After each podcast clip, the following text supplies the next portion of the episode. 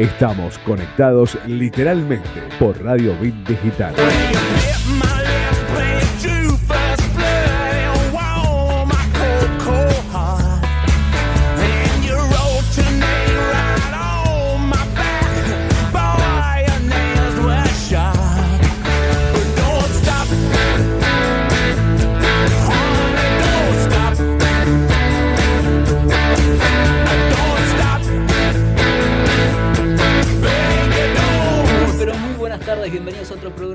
De Literalmente por el aire de Radio Bit Digital. Miércoles 29 de julio, se nos está yendo julio y ya que prácticamente ya estamos entrando en agosto. Tenemos hoy fue miércoles. la primera mitad del año? Miércoles de Gnocchi, sí, obvio, obvio. Eso, ¿y qué hicimos esta primera mitad del año? Mientras le doy la bienvenida a Roberto Seifer y a Sofía Alonso. ¿Cómo están, chicos? Bienvenidos. ¿Todo bien? Sofía, todo bien, la verdad, muy bien. ¿Qué hicimos esta primera mitad? A ver, ¿perdimos la primera mitad del año? Sí, pero si te pones a pensar, la cuarentena arrancó en marzo. marzo. 20 de marzo. Así que prácticamente estos meses adentro. prácticamente adentro. A ver, depende. Capaz que algunas los aprovecharon y esos meses pudieron hacer algo productivo. Exacto. Los saludamos también al operador, sí. Leo Jiménez, ¿cómo estás? ¿Qué tal? ¿Cómo están? Buenas tardes, chicos. Muy bien. ¿Perdiste la primera mitad del año? Y no fue la más productiva, así que. Me sorprendió, nada que ver, pero ahí había poca gente en la calle, muy poca gente. Parecía un sábado a la tarde ahora, no sé si lo notaron. ¿Será el frío? Puede ser, pero por el frío, muy poca gente, muy, eh, por el centro muy poca gente. ¿Será que seguimos batiendo récord con el paro de transporte urbano de pasajeros? y otra que también me parece que nos empezamos a cuidar un poco más ahora de nuevo, nos asustamos.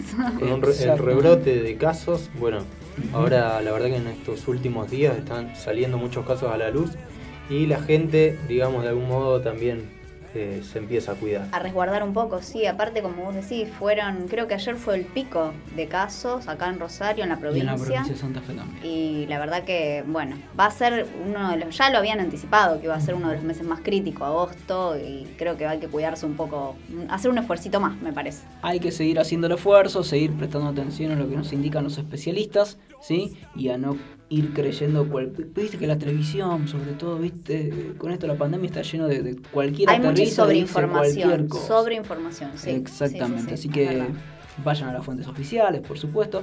Me acuerdo que eso también lo decíamos eh, no sé si vos te acordás Robbie que Sofi yo no me acuerdo cuándo pudiste venir pero el último programa antes de la pandemia antes de, de, que se inicie todo este lío fue un miércoles y el jueves el presidente había dictado lo que fue ah, la, el inicio de la cuarentena. Y me acuerdo que estábamos, viste, que, no sabíamos qué iba a pasar y le decíamos... teníamos un miedo bárbaro. Exacto, y le decíamos a los oyentes, por supuesto, que también era no era para decírselo a ellos, sino también una recomendación para nosotros mismos también. O sea, hay que querer siempre y prestar atención a lo que eran las fuentes oficiales, porque no se sabía nada. Bueno, han pasado varios meses, ha pasado mucha agua bajo el puente, pero seguimos diciendo lo mismo. Las recomendaciones es ir a los sitios oficiales del Ministerio de la Salud, tanto de la provincia de la Nación como de la Municipalidad de Rosario, para estar atento a cualquier indicación y bueno, cualquier este, número de infectados, etcétera, que haya aquí en la, en la República Argentina. En cuanto a lo que es número de infectados, muertos, por ejemplo, eh, esta semana, sin ir más lejos, el día lunes, hubo un fallecimiento eh, en un sanatorio en el ICR, que es la ciudad de Rosario, eh, donde se salió a decir que era un paciente eh, que había sido el deceso producido por coronavirus. Es verdad, tenía coronavirus esa persona, tenía COVID, pero había entrado por una operación este, del corazón. Claro, Exactamente, una operación programada. Mucho enojo por parte de la familia porque están diciendo, le hicieron la operación, le iban a dar el alta un día eh, un día después de que fallece, justo le tenía programado el alto para un día después, pero lo que se están quejando es que, del lado de la familia, es que al enterarse eh, los médicos, al detectar que tenía COVID-19, se le dejó de prestar atención a los cuidados que se tenían que hacer por esa operación que se realizó y se le empezó a prestar más atención a tratar de mantenerla estable por lo que era el COVID-19. Dicen que fue allí donde falló y bueno, está ahí una, una pelea entre eh, de acusaciones entre lo que es la familia como el nosocomio donde eh, tuvimos el deceso de esta mujer esta semana en la ciudad de Rosario, otro fallecido más.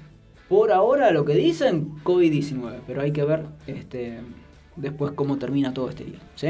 Después lo que sigue sumando fallecidos son los hechos de violencia en la ciudad de Rosario. Eso es otro tema aparte. Es otro que tema, creo que por preocupa, supuesto. no sé si a la par o un poco más también que el coronavirus. Y es un tema que viene hace mucho más tiempo que el Correcto. coronavirus. Y, y la verdad que Pero estos últimos meses también eh, fue el pico, digamos, también. Eh, la Eh, curva, la curva de Exacto. Es, es muy preocupante. ¿Sabes lo que me sorprende a mí también? La cantidad de detenidos que hubo, de personas que a lo mejor la detuvieron hoy miércoles y que el lunes nos enteramos que vuelven a estar presos por otro hecho delictivo. ¿Por qué? Porque la tuvieron un miércoles, se fue el jueves lo dejaron libre y el sábado volvió a robar y nos enteramos el lunes este, que está detenida de nuevo porque había robado el sábado. Es sí, sí. la verdad que un embrollo. Pero bueno, vamos a tratar de distendernos un poco. ¿sí? Totalmente, totalmente. Antes de ir a un pequeño un poco de- tema, exacto, antes de irnos a un tema, me gustaría primero recordar la consigna, Eso. ¿sí? Pues teníamos consigna acá literalmente que nuestros oyentes la pueden contestar a través de todas nuestras redes sociales, que ahora las vamos a decir.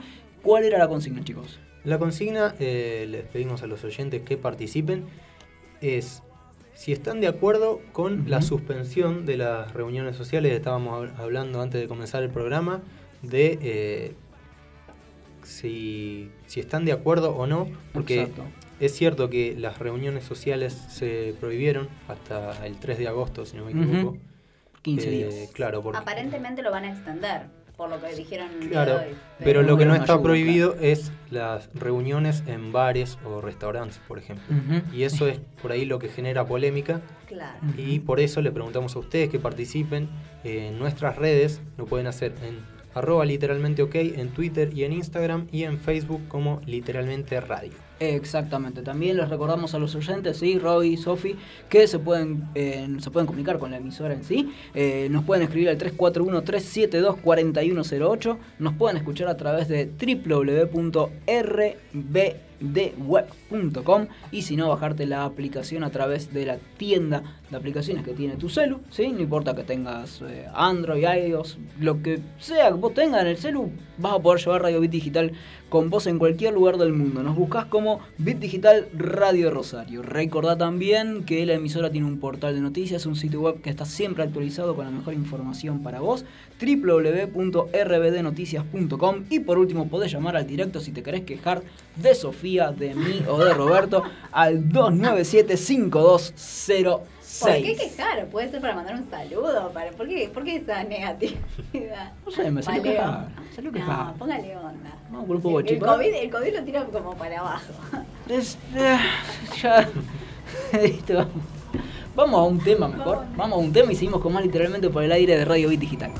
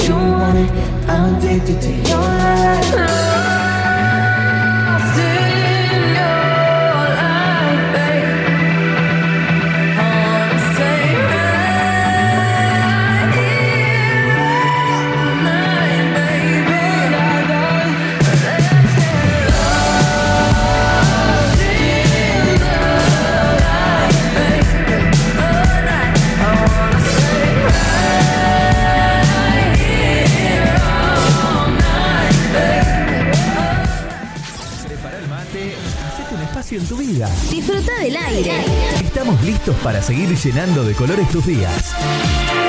Página web www.rbdnoticias.com, el portal informativo de Bit Digital.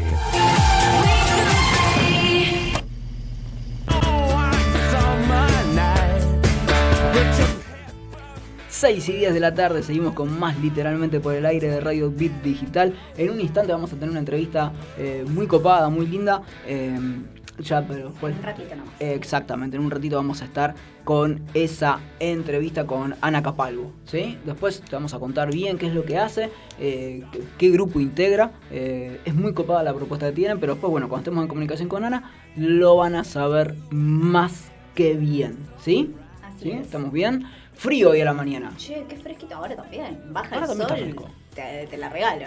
Exactamente, bastante frío y frío que después vamos seguramente a explayarnos un poco más lo que es la vuelta al fútbol en la República Argentina. Sí, también vamos a estar hablando de eso, que parece que ya hay algunas fechas eh, que parece que están definidas, pero como siempre decimos acá, eh, en el Sí, fútbol nada se argentino sabe, nada se sabe y, Y con nada este panorama es de tan COVID cierto, menos. así que por eso. Eh, pero sí vamos a estar hablando de eso, vamos a estar hablando de la información de News, de Central y también de todo lo que está pasando en Europa, donde sí se está jugando al fútbol. Hoy estuvo muy movido lo que fue, bueno, entre ayer y el día de hoy estuvo muy movido eh, Newells como club este, por un problema que tuvieron en las inferiores. Sí. Este, Newell sacó un comunicado, este, bueno, se está a la espera de lo que la justicia defina. Si no estás enterado, te comentamos porque hay un posible caso de violación por parte de uno de los chicos que juegan a las inferiores de Newell's Old Boys, el chico de Corrientes. El caso parece que sucedió en la provincia este, del, del litoral de, de- de nuestro país. Así que bueno, todavía no se sabe este, muy bien cómo termina este caso, por eso Newell sacó un comunicado diciendo que por supuesto está del lado de la justicia, en aportar todo lo que le Claro. van a aportar. El chico seguramente va a ser, eh, este, perdón, ya ha sido separado de lo que son los planteles de práctica, etcétera, ya sigue separado. El chico, si no confundo, ya está a disposición de la justicia. Estaría yendo ya para corrientes muchacho. La verdad que una noticia fea, este, que no está bueno para dar. No. No fue la única noticia, eh, no fue la única noticia de ese estilo en cuanto a lo que es violación, en cuanto a lo que es abuso, este, que hemos tenido esta semana. Y también Precisamente tenido- hoy también nos vamos a meter de lleno en un rato con el tema, eh, con una nota también que tenemos, pero Exactamente. sí, la verdad que es un tema muy repudiable y, y que preocupa mucho las cifras como se van incrementando. Exactamente, recordemos también que la provincia de Santa Fe este, en las últimas horas se vio sacudida por este hecho totalmente repudiable en Veracruz, donde desapareció una chica, bueno, y un par de horas después fue encontrada eh, enterrada en la casa de un muchacho que al principio se decían que era el novio, el exnovio, después resultó ser nada más que un flaco que la acusaba, por decir flaco, no quiero decir ninguna mala palabra hasta ahora, eh, que la estaba este, acosando y, y bueno, y al no tener un sí de la Sí, en realidad no se sabe mucho porque después la justicia eh, parece que dijeron que sí, había una relación, esto fue los- las últimas horas, Exacto, que la sí. madre, pero bueno, está todo ahí. Por parte de lo que es la Más la allá madre, de eso, más allá de es eso, indistinto, es el indistinto. vínculo. Exacto. Obviamente que sí. Eh, lo importante es que este cagón, sí, lo sacaron de la comisaría vestido de policía Totalmente. para que no lo, no lo linchen. eh, la verdad que es un, un acto, un hecho totalmente repudiable y, Totalmente. y bueno, y que hace que cada vez gritemos más fuerte, ¿sí? Eh, ni una menos. Eh, estamos en comunicación, ¿verdad, Leo querido? ¿Sí? Estamos en comunicación con Ana Capalvo. No sé si me, si me estás escuchando, Ana. Buenas tardes. Bienvenida literalmente. Hola, ¿cómo va? Sí, te escucho un poquito como lejos, pero Vamos a Pero tratar de mejorar el retorno. No sé si me escuchás un poco mejor. Sí. Ahí un poquito está. más. ¿Cómo estás, Ana? Muy buenas tardes. Gracias por el contacto con nosotros. No, Mario. Gracias a ustedes. Bueno, Ana, mira, este, nosotros, este, la verdad que nos copó muchísimo la propuesta eh, que están haciendo ustedes a través de las redes sociales, de Facebook, este, de Instagram, este festival que es realizado por eh, la revista La Poderosa. Exacto, es así, ¿verdad? Eh, el festival se llama La Poderosa. sí. Exacto, perdón, ahí estamos, exacto. Eh, es un festival este, donde hay entrevistas con varios, eh, varios artistas, eh, hay música y pintura, poesía, bueno, danza, artesanía, emprendimientos también. Sí, sí, hay de todo. Esa es un poco la idea del festival, que haya una pluralidad en eso, me parece. Co- Contanos un poquito cómo, cómo surgió la idea, la, la propuesta.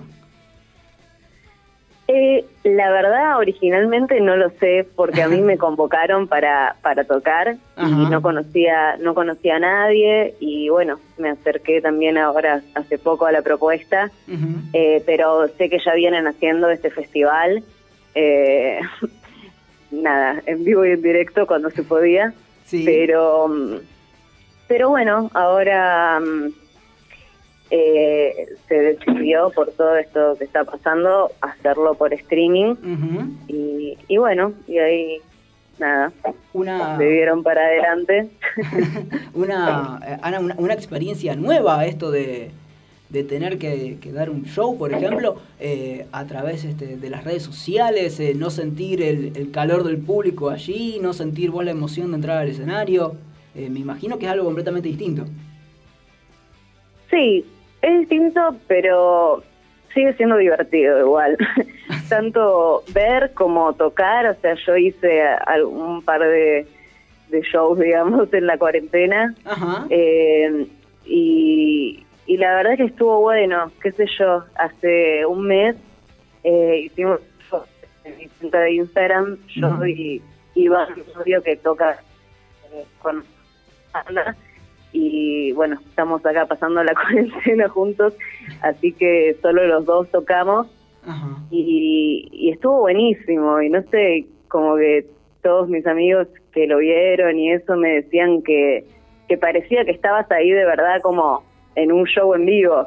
Sí. Eh, sí, eh, y a mí me pasa también cuando veo algunos shows y eso de bandas que, que antes iba a ver y me gustan y si bien no es lo mismo, obvio, pero pero se siente algo como yo creo que estás ahí también como ese ida y vuelta, ¿no? Exactamente. Aparte, hola Ana, ¿cómo estás? Te habla Sofía. Hola Sofía, ¿cómo estás? Eh, en realidad, aparte también la gente eh, lo que hace también es transmitir mucho por las redes sociales. Eh, también hay un ida y vuelta, como vos decís, porque hoy en día muchos se expresan mediante las redes. Sí, sí, sin duda. Eh, sí, y, y ahora que estamos encerrados y eso todos estos meses, más que nunca, o sea, Sí, una forma de recibir mensajes y demás. Claro, Ana, Sí. ¿cómo estás? Te habla Roberto Seifert. Eh, hola, un montón de gente. Somos igual, te- igual te prometo que estamos manteniendo la distancia, los protocolos, no estamos todos amontonados acá, cumplimos todas las reglas Ah, en la bueno.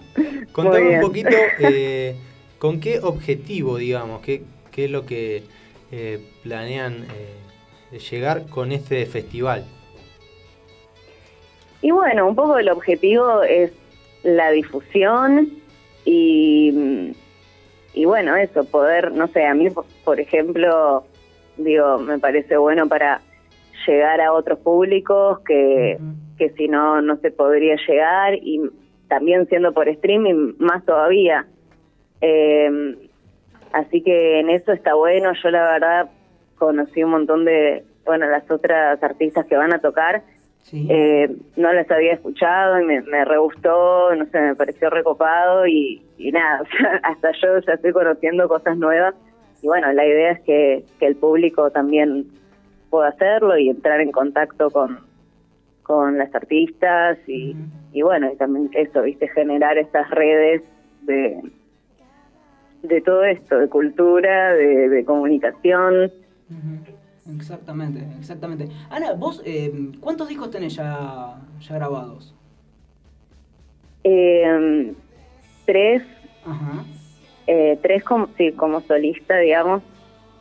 Perdiendo Sí, sangre, el último. ¿Cómo? Perdón. Per- Perdiendo sangre, ese fue el último disco.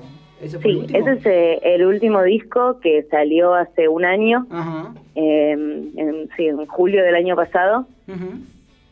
Y bueno, nada, estuvimos con eso también, bueno, como un año más o menos grabándolo y todo hasta que, que salió, así que sí, los últimos años eh, vengo full con eso porque, bueno, nada, y después de que salió todo el año pasado estuvimos presentando el disco en vivo. Eh, y bueno, nada, ahora se, se pinchó un poco todo eso. Vos sabés que a eso es lo, a lo que apuntaba mi pregunta, o sea, ¿cuáles eran los planes? Me imagino porque vos tenías ya un año planificado, lo tenían planificado para, eh, para presentaciones, etcétera. Eh, lógicamente ha cambiado mucho esa agenda que uno ya tenía eh, planeada. Este, ¿cómo, este, ¿Cómo te la estás arreglando desde ese lado? Porque como, como yo te decía al principio de la nota, o sea, está muy bueno y, vos también este, lo decías, está muy bueno lo que es eh, esto de transmitir eh, por, eh, por vía streaming a través de las redes sociales, que se engancha mucha gente, llegás a un público a lo mejor que no te conocía, este, o por allí a lo mejor que no le interesaba ese tipo de música y le empezó a interesar gracias a lo que fueron las transmisiones vía streaming tuyas. Pero independientemente de eso, dejaste de presentarte en boliches, en bares, en teatros, etcétera. ¿Cómo ha cambiado eso? Este, ¿Tenías este, muchas cosas programadas para este año? Eh, sí y no. La verdad no, no, no tenía, digamos, la agenda con... No, o sea, de hecho, cuando empezó la cuarentena no tenía ninguna fecha próxima. Estábamos en un momento medio de reencuentro con la banda, viste, como volviendo a ensayar después de las vacaciones y eso. sí, sí, como estaba terminando el verano y, o sea, de hecho tuvimos un ensayo y empezó la cuarentena. No, sí. Y lo que sí estaba planeando era filmar unos videos, que bueno, eso no se pudo hacer. Y, y bueno, sí, la idea, yo eh, me gusta cuando toco en vivo y eso, este bueno, este último tiempo, el año pasado, como presentando el disco y eso, la mayoría de las fechas que tocamos las organicé yo. Eh, y bueno, así que nada, sí, obviamente ya tenía un par de ideas y quizás lugares en vista y eso para, para seguir tocando, pero bueno, no, no tenía nada confirmado, digamos, eh, cu- cuando empezó la cuarentena. Ajá. Y Ana, contame, eh, tengo entendido que hubo un ciclo de entrevistas que estos días, que si no me equivoco termina mañana. Vos formaste parte, contame un poco cómo, cómo surgió. Sí, bueno, es una idea que surgió de parte de- de- del festival La Poderosa para, bueno, es como ir haciendo la previa y conocer a, a las artistas que van a participar este fin de semana. Y sí, mañana es, fue los jueves todo el mes. Mañana es jueves, creo. Jueves 30, sí, Y- exactamente. Sí. Eh, y bueno, eh, mañana es el último día de entrevistas porque ya este fin de semana es el festival que vamos a tocar a, la, a partir de las 5 de la tarde, sábado y domingo, para, para que sepan. Exacto. Sí, sí, teníamos que anotar las fechas, tranquila, las íbamos a decir. ¿Cómo? Ay, perdón, que te escucho medio... Ver, no, no, que sí, que teníamos anotado que sí, que a las 5 de la tarde, este, Ah. el primero y el 2 de, de agosto era el recital.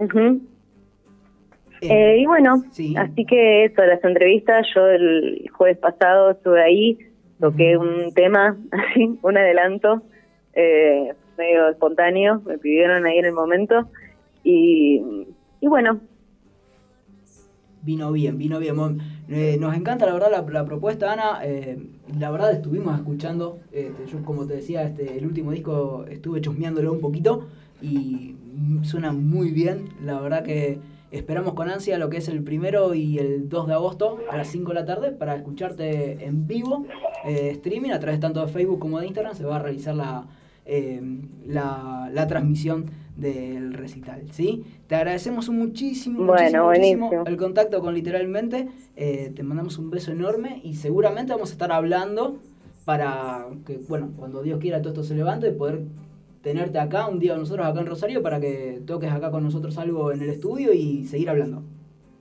Dale, por favor, sería hermoso. Cómo no, cómo no. Un beso grande. Era Ana Capalvo, ¿sí? Festival muy copado. Sí, muy excelente propuesta, la verdad. Exactamente, le recordamos eh, a los oyentes. Eh, mañana es el último día de entrevistas, ¿sí? Jueves 30, último día de entrevistas, pero ya después si querés eh, escuchar buena música, conocer mucho más de lo que es el festival, te invitamos a que lo hagas, tanto el primero como el 2 de agosto, a partir de las 5 de la tarde van a estar tocando, este, entre otros, Ana Capalvo. Yo creo que con esto de la, de la pandemia está bueno ir en la semana haciéndote una agenda a ver qué puedo hacer el fin de ya que estamos adentro, bueno. Claro, y eh, se ve que también está muy de moda todo esto. Ya hace poco también tuvimos la nota del festival online que, realizó Billboard. Y ahora, Sí. así que es una solución, digamos, que se le encuentra a, a esta Sí, situación que estamos pasando para también generar una fuente de trabajo. Y también lo que, lo que, nos, lo que nos ha demostrado esto es que las ganas que tienen de realizar esta- estas transmisiones, estos festivales, etcétera, eh, gente que no pertenece a los grandes grupos de disqueras, etcétera, eh, que lo están haciendo todo a pulmón y la verdad sale excelente. La verdad que si algo nos demostró Sí.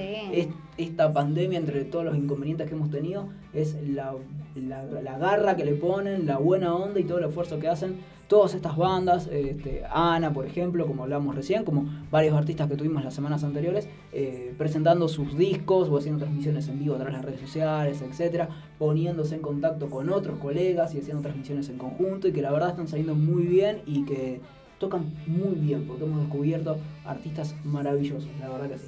Es ¿Sí? real, es totalmente así. Nos estamos acercando prácticamente ya casi a la mitad del programa. Ya casi son las seis y media de la ¿Cómo tarde. pasa la hora? Pasa rápido, ¿eh? Volando. Pasa bastante rápido. Eh, Leo, ¿te parece? Vamos a un corte, un tema y seguimos con más literalmente que después tenemos mucho más.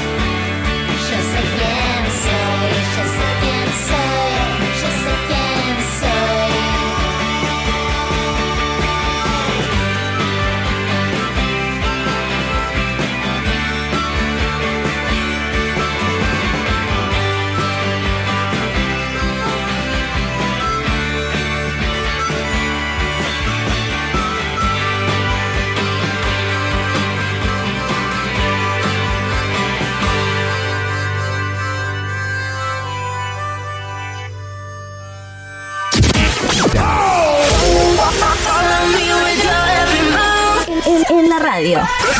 Llena de canciones. Bit Digital, la plataforma que conecta al mundo.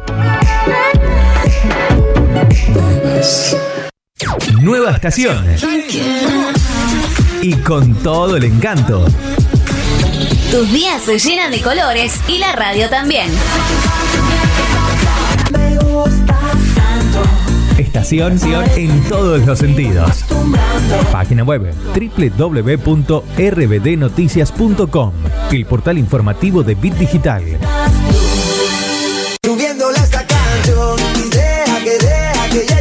Mañanas felices en tu radio. Bit Digital, la plataforma que conecta al mundo.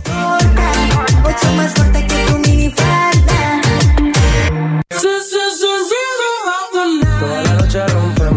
Busca nuestra aplicación en iOS y en Android como Bit Digital Radio Rosario. Extremo, extremo, extremo, extremo. Ritmo.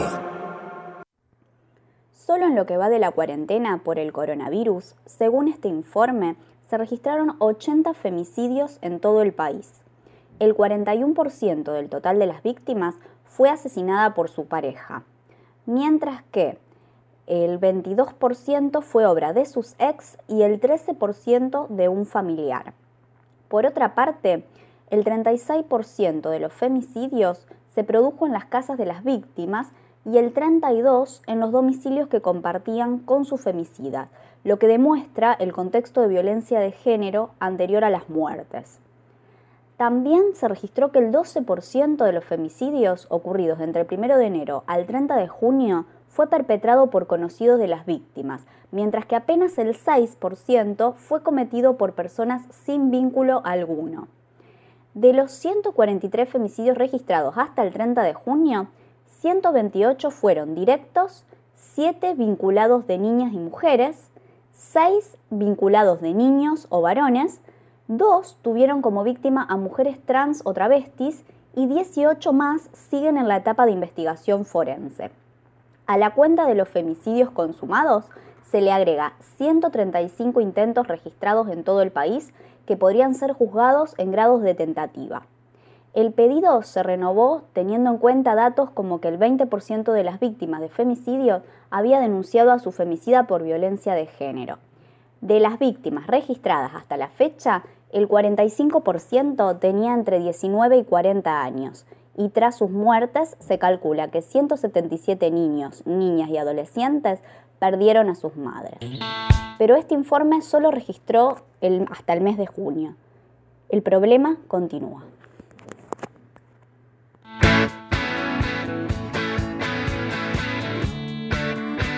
Escuchaba las cifras y del informe que habías hecho, Sofi, la verdad que Son alarmantes. son alarmantes. Muy alarmante, sí. Ese es un informe que salió el 30 de junio, o sea, salió el mes pasado, a fines del mes pasado. O sea, las cifras ya eran alarmantes y imagínate, en julio siguió y bueno, y como vos comentabas eh, anteriormente, este caso que nos conmovió bastante, eh, más que nada porque sí, no, el, el modo quizás, o, pero en realidad todos los casos conmueven y, Todos. y todos son repudiables. Y bueno, y por este motivo eh, estamos en comunicación telefónica con eh, Hugo Capacio, que es papá de Diana, que también fue víctima, eh, víctima de un caso de femicidio. Buenas tardes, Hugo. Buenas tardes, Sofi. Buenas tardes a todos los que están en la radio y a tu audiencia. ¿Cómo estás? ¿Cómo estás? Muchas, muchas gracias por, por estar con nosotros. No, por favor, el agradecido soy yo porque sin ustedes muchos de los casos que están ocurriendo en el país quedarían en el olvido, quedarían en la nada. No te olvides que hoy lamentablemente las vidas de las mujeres son estadísticas Total, y totalmente. al gobierno, y no hablo de bandera política, eh, no le conviene que salgan a la verdad la cantidad de cifras alarmantes que tenemos hoy en día, que cada vez en vez de descender van permanentemente y día a día en ascenso. Exacto, exacto, Hugo. Y, y comentanos vos, eh, ¿cómo, te, ¿cómo recibiste esta noticia? En realidad vos estás siempre muy atento a todos estos casos y vos estás trabajando también desde el lugar eh, donde, donde estás, digamos, estás siempre eh, atento y, y viendo hacer alguna iniciativa siempre para, para poder eh, justamente trabajar en eso, ¿verdad?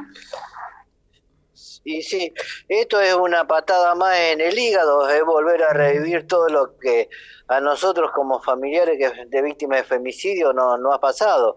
Volvemos a revivir el caso Kiara Páez, volvemos a revivir el caso de Dayana, volvemos a vivir un montón de casos que tenemos en la Argentina y muchos de los casos que pasan invisibilizados, que no han tenido la oportunidad de llegar a los medios y que nadie se enteró y que la justicia hizo lo que quiso. Eso Porque no también. basta el, el, el desamparo de, de que ahora empieza a sufrir la familia de la... eh, primero la herida de haber perdido un ser amado. Después viene el desamparo de la justicia, el manoseo que te, que te vuelve loco. Y peor, vos que ya la pasaste y lo conocés como, cómo es el tema, el antes y el después. Eh, y después es cuando quedás solo. ¿Para qué lado corres? ¿Me entendés? Y vos que vas día a día la justicia te va queriendo hacer sentir culpable en vez de inocente.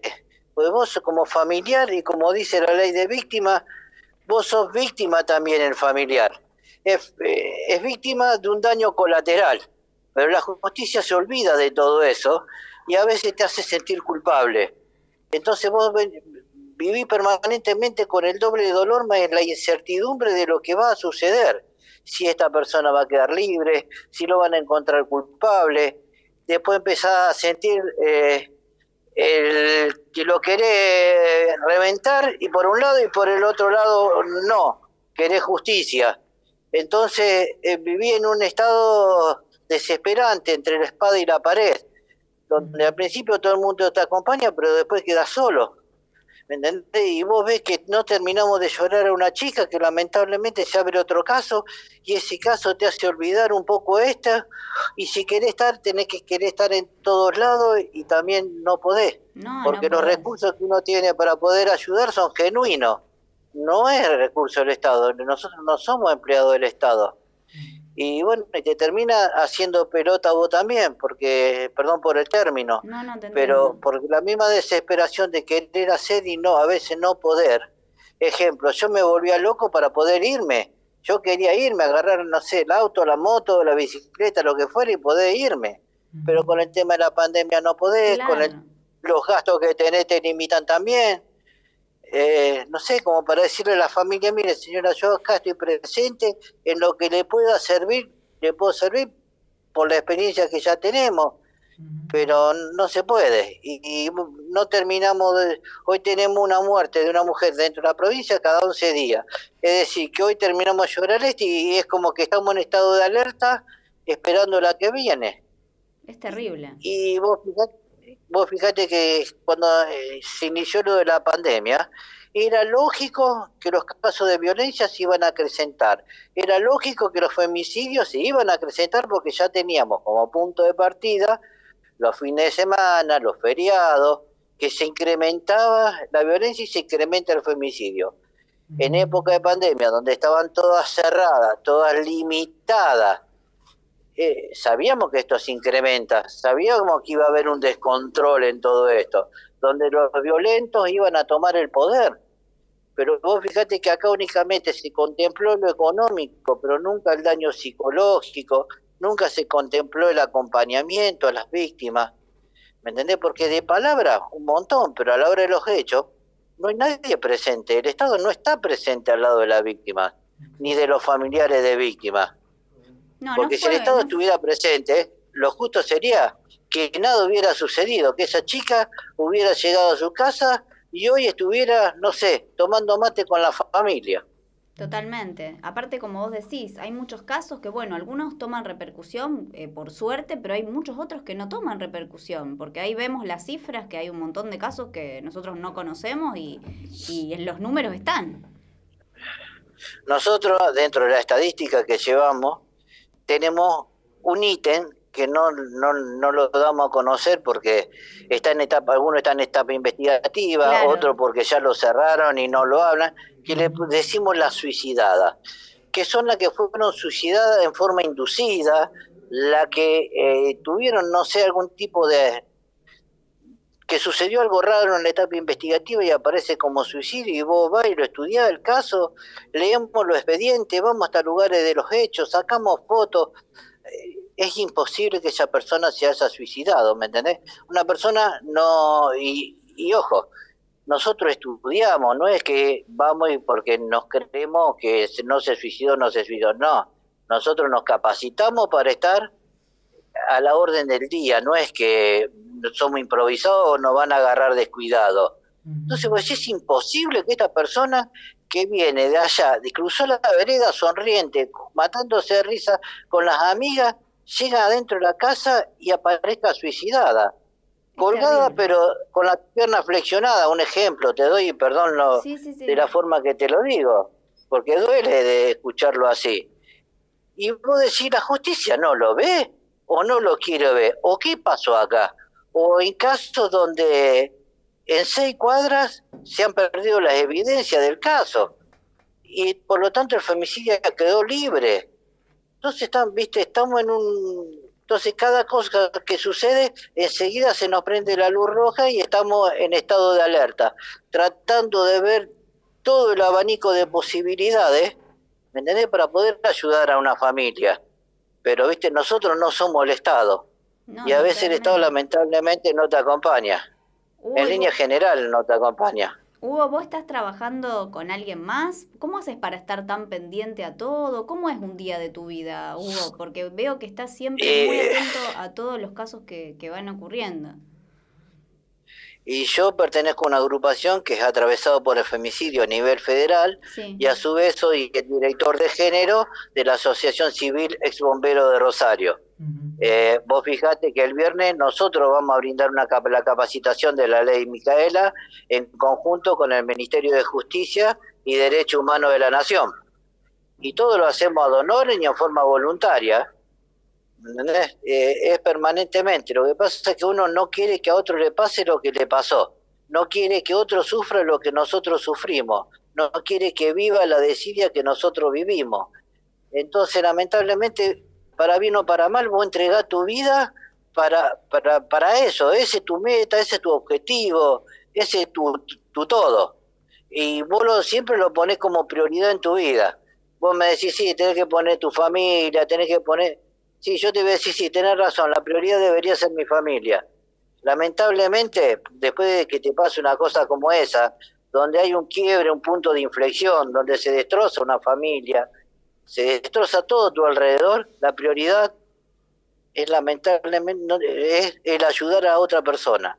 No sé si para bien, no sé si para mal, no sé si está bien, no sé si está mal.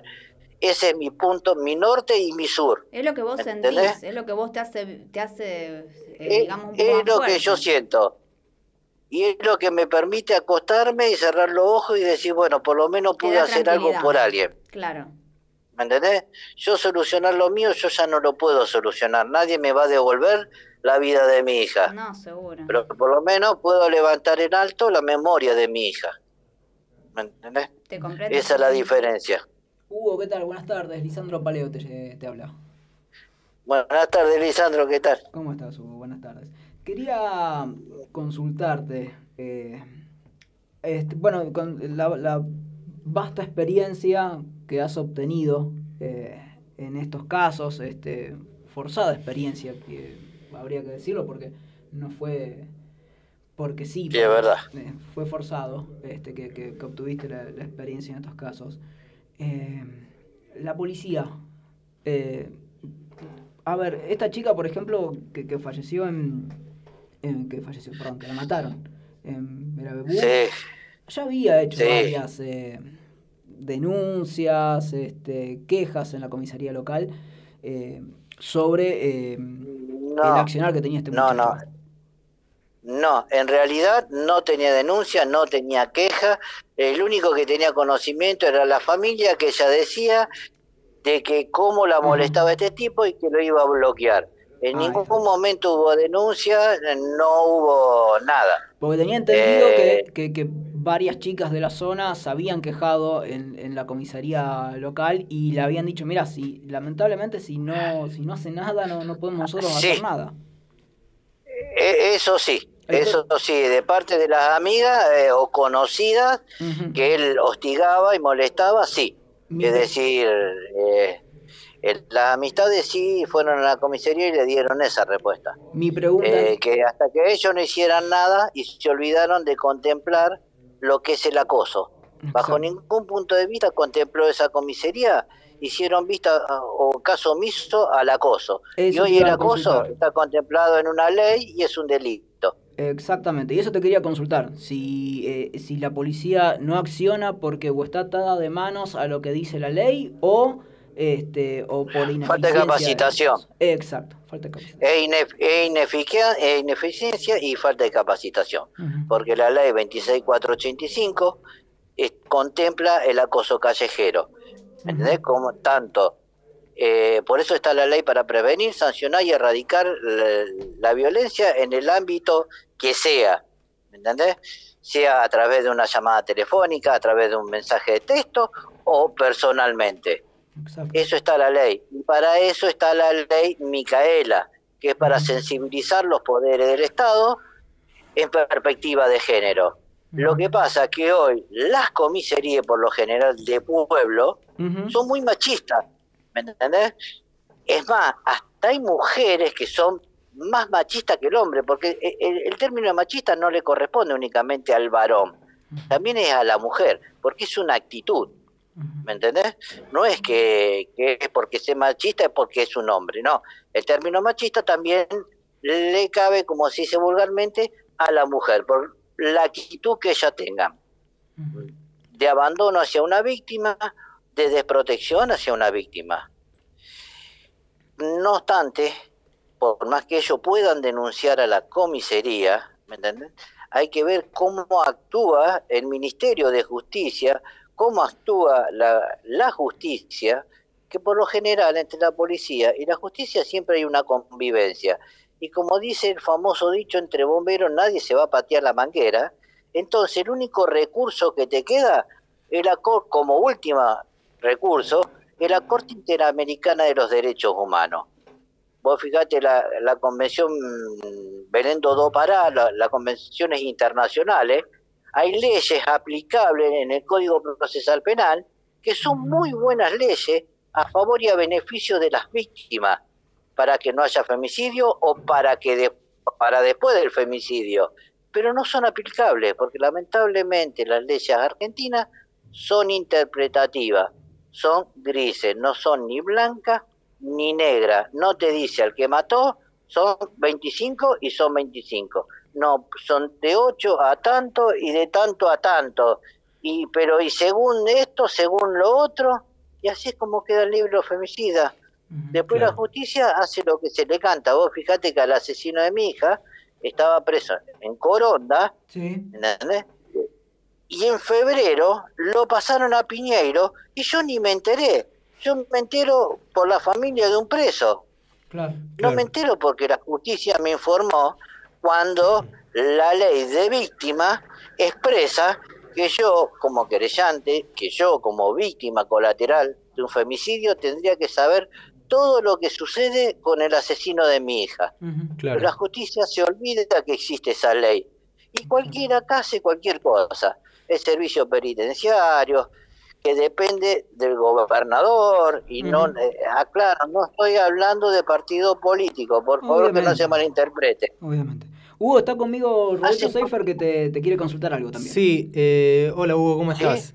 Eh, te quería preguntar justo que vos ahora lo mencionabas. eh, te quería llevar eh, con respecto al, al caso de Maximiliano Tesone, que vos lo mencionabas, el asesino de Dayana, que yo recuerdo que hace un tiempo vos saliste a denunciar que desde la cárcel y a través de redes sociales él eh, se continuaba hostigando chicas. Quería saber eh, en qué quedó todo ese tema. Mira, eh, yo lo denuncié penalmente en el centro territorial de la denuncia, lo denuncié mediáticamente, que él tenía perfiles truchos, ofrecía trabajo a chicas eh, y después hasta que la pudiera llevar hasta la cárcel para obtener algún beneficio. Eh, nadie, ni, ni la justicia, ni nadie me llamó como para decirme capaz si pasa esto, capaz si pasó lo otro.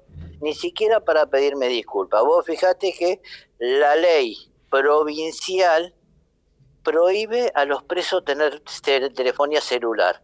Y vos viste que hoy los presos graban, mandan videitos, filman, llaman, te llaman por teléfono, te amenazan, hacen lo que, quieren. Y el servicio penitenciario cómplice de esta situación, porque es mentira. ¿Me entendés? Que se lo entra a la familia a los celulares. Muchas veces el servicio penitenciario corrupto es el que se lo vende. Y de esto te lo puedo garantizar porque una de las chicas a la cual yo ayudé, que después estuvo de novio con Maximiliano Tesone, y que la tuve que ayudar a salir del vínculo eh, que tenía de dominio y control este cristiano, me comentó que la misma gente de la cárcel le vendía los celulares. Entonces, ¿qué pasa? Van, se lo sacan, después viene el otro, que era el que tenía que controlar, que lo tenía que controlar a él para que el programa de reinserción, él mismo iba y le vendía los celulares. Entonces, eh, estamos en el país de la joda. Entonces, ¿cómo Terrible. hacemos para decirle, cómo hacemos para parar la violencia? ¿Cómo hacemos para que, a ver, yo no le pido, no pido que le den látigo, no pido eh, pico y pala, pido un programa de reinserción para que este tipo cuando salga no vuelva a matar, porque todos sabemos que el violador vuelve a violar, y así vos lo castré, vuelve a violar porque no necesita el pene para violar, necesita cualquier elemento y necesita demostrarte que él tiene el poder. Sabemos que el violador es así y que no cambia. Sabemos que el femicida es así y no cambia. Sabemos que hay femicidas que han vuelto a matar y aún peor, han matado dentro de la cárcel. Mataron a su mujer, fueron presos, consiguieron una novia y la mataron en la cárcel. Sí, a la ver, ¿qué más pruebas no, necesita es la justicia Una situación para, que- actuar y para darnos una mano? Bueno, ¿Me Huguito, agradecemos... caso Perazzi. Terrible, terrible. Agradecemos tu contacto, ya seguramente te vamos a tener en otra ocasión acá en vivo con nosotros, como estuviste. Eh, y bueno, esperemos que, bueno, no sé si se, se haga justicia, pero bueno, por lo menos que la justicia eh, se comporte como debe comportarse, ¿no? Es lo mínimo que podemos esperar, que la justicia se comporte y acompañe a esta familia y que el Estado diga presente y marque el presente. Exacto. No que sea un caso más como todo, para que dentro de 11 días volvamos a tener otro caso y que ese no haga olvidar el anterior, como dijo la canción. Exactamente. Hugo, muchas gracias por el contacto. Te mandamos un fuerte abrazo. desde No, acá. muchísimas gracias a ustedes.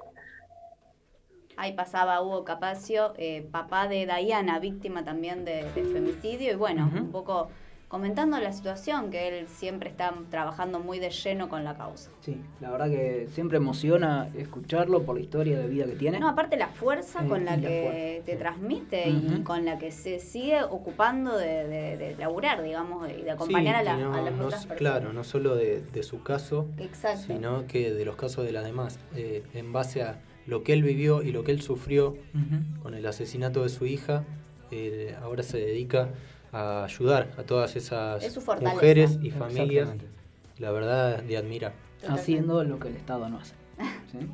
Eh, vamos a un pequeño tema, nos metemos en los últimos después cinco minutos del programa.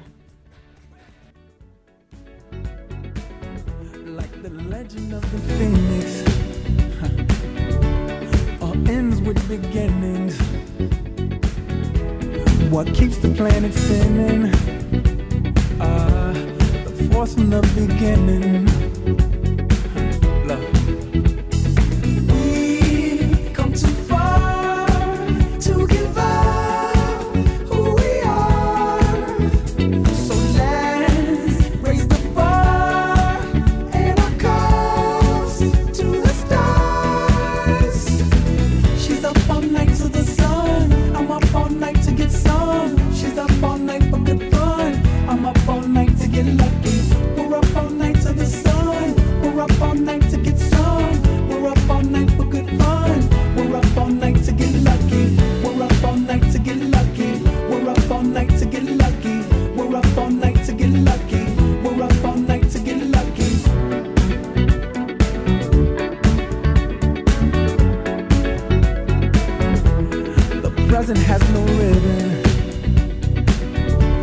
Your gift keeps on giving.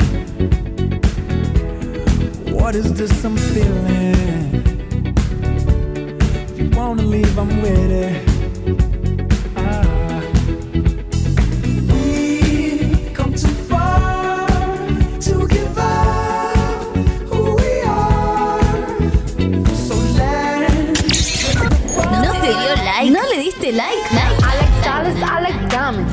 Que sea en las redes o en tu vida. Estación de radio que se vive a pleno en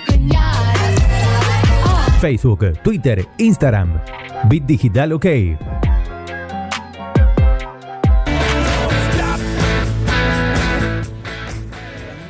Leonardo Jiménez ahí en la operación de la consola. ¿ah? Muy bien, ¿eh? Eh, Nos vamos a ir despidiendo, ¿sí? Vamos a hablar un poquito de fútbol. Ya están llegando los chicos de Código Estratégico, ¿sí? Así que quédense en el aire de Radio Bit Digital. La mejor información, el mejor sonido en HD, ¿sí? En HD, porque es muy buena calidad Sí. lo que ofrece eh, la, la emisora para cuando nos estás escuchando online. Robbie, había varias cosas en lo que es el deporte. Vamos a, en estos últimos minutos, vamos a ver la información sobre News, sobre Central. Eh, vamos a hablar de News. Lo que veníamos, lo que se viene manejando, digamos. Diga. Eh, el tema lema, lo más importante. Sí. Eh, Newell's va a tratar de gestionar un préstamo hasta fin de año con obligación de compra eh, del 80% del pase Sí. para tratar de que eh, Benfica pueda acceder a esa propuesta porque obvi- obviamente Newell's no tiene el dinero para comprarlo hoy. Caso Gentiletti, eh, Juan José Concina salió a hablar, dijo Sí. que hasta ahora no hay ninguna propuesta firme para que el jugador se vaya y por ahora sigue siendo jugador de Newell's.